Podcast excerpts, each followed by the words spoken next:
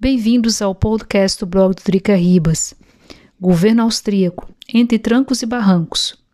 Depois da extradição de Tina e sua família para a Geórgia, aconteceram protestos e declarações públicas de políticos e artistas austríacos, incluindo o ex-prefeito de Viena, Michael Reupel.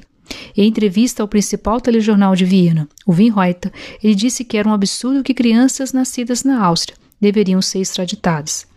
Reupel afirmou que deveria haver uma opção humanitária para que Tina e outras crianças na mesma situação possam permanecer no país.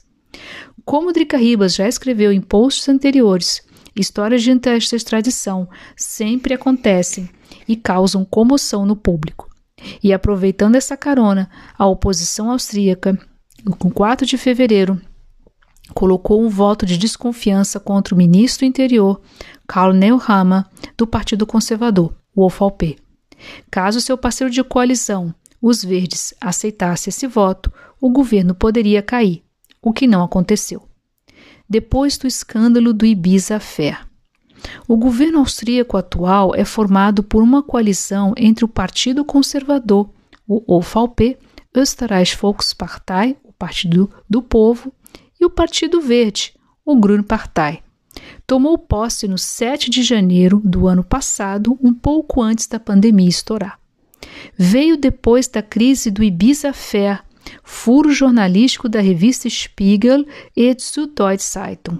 Em vídeos gravados em uma mansão em Ibiza, na Espanha, o ainda líder do FPÖ, Freiheitpartei Österreich, Partido da Liberdade, Heinrich Strache pede a uma suposta oligarca russa dinheiro para comprar o principal jornal austríaco Krone Zeitung e outras coisinhas mais nada republicanas.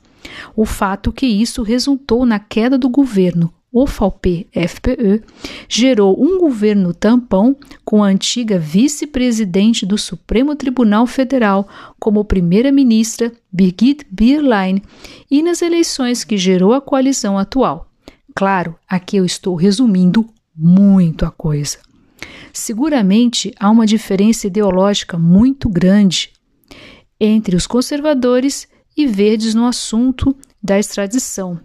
Sebastian Kurz adota uma linha dura, sobretudo para garear os votos da extrema-direita. Os verdes são colocados em prova junto ao seu eleitorado, especialmente a ala mais ideologizada. Em contrapartida, o vice-primeiro-ministro vice dos Verdes, Werner Kogler, sugere uma CPI justamente para discutir a extradição de crianças em situação parecida com a da Tina.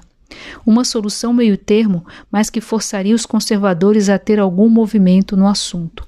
Forçar eleições agora seria um grande problema para todos os partidos, especialmente para os conservadores, em plena pandemia e especialmente depois do escândalo do Ibiza Fair.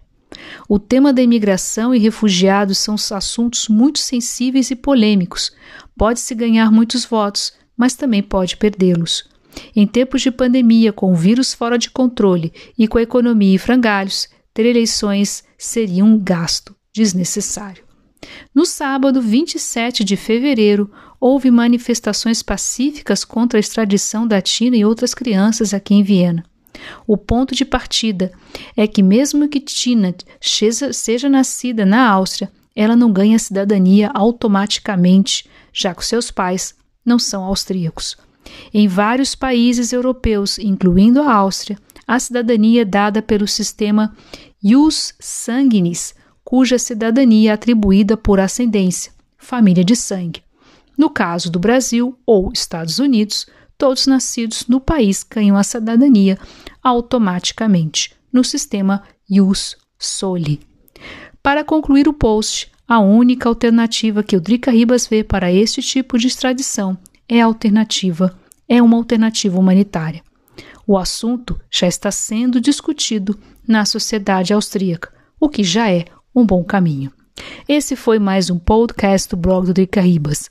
Muito obrigada por escutar. Não deixe de seguir o blog, o www.dricaribas.com e até o próximo podcast.